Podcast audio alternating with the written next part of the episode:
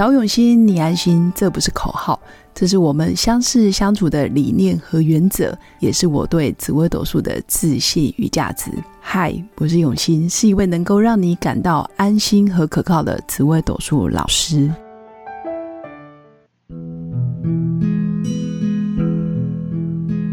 Hello，各用心陪伴的新粉们，大家好，我是永新。今天是礼拜一，不知道大家上班愉快吗？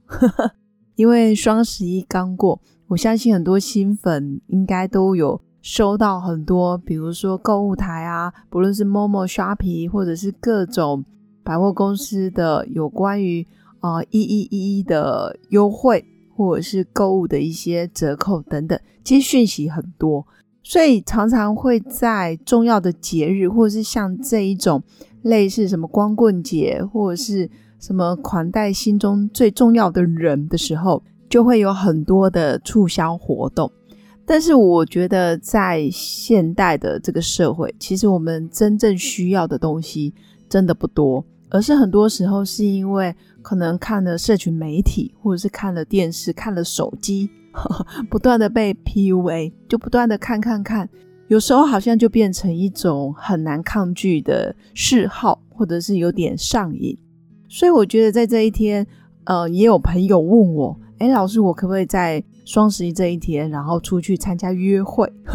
因为他想要脱单，他想要告别光棍节，就是各种在这种环境氛围还有节气，应该说也是后来商人创造的一个节日嘛，可以让你很合理化的想要去购物。无形中当然就可以刺激经济繁荣，当然也是让大家真的可以稍微犒赏自己。但是我还是想跟新粉分享的，其实我们真正需要的，然后真正很值得去购买的东西，平常有需要就可以去买，不一定要等到重要的节日。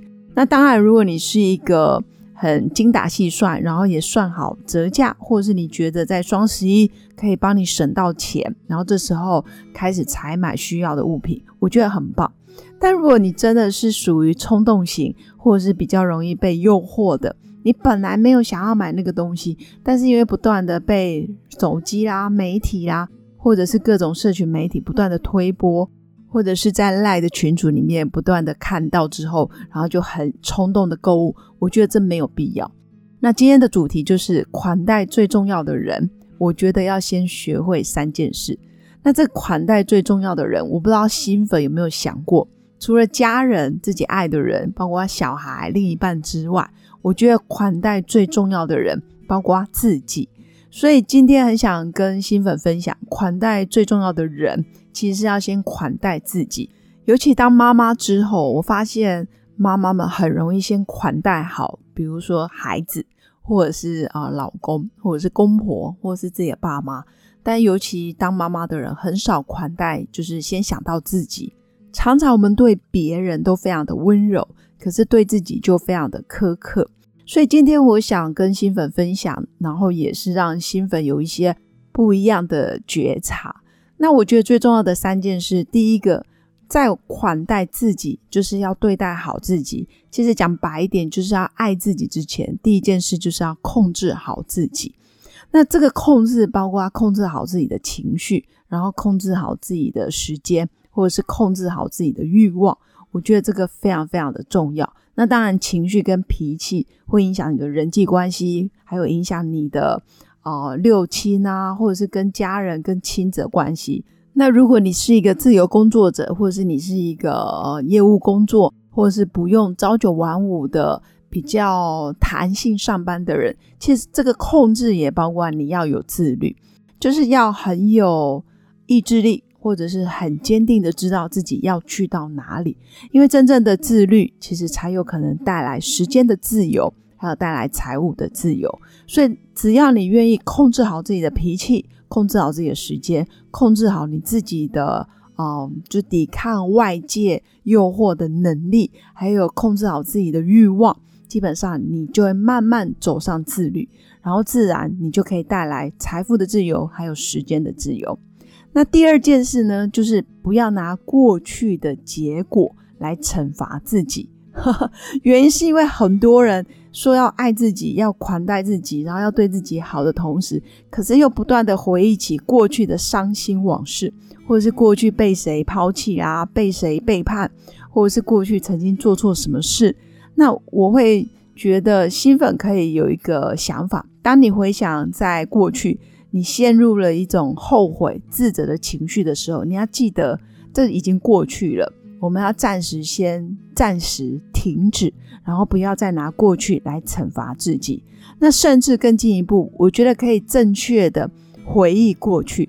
如果你真的想要拿过去的结果，然后来看看现在，或者是想要做比较，那我倒觉得好，那你就认真的去回忆起过去的所有事件的人事物，你要很完整或者是很正确的去解读过去的行为到底有哪里。做的不够好，或者是带来什么样的结果，但是你也付出了代价，不是吗？时间也过了，那如果你又沉溺在过去，然后又惩罚现在的自己，那说真的，你很难爱自己。其实这也不是款待重要的人应该有的态度，对吧？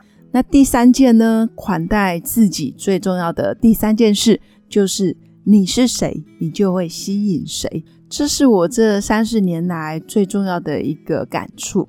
当你成为丰盛，你就会吸引丰盛；当你成为匮乏，你就会吸引匮乏；当你成为爱，你就会吸引爱。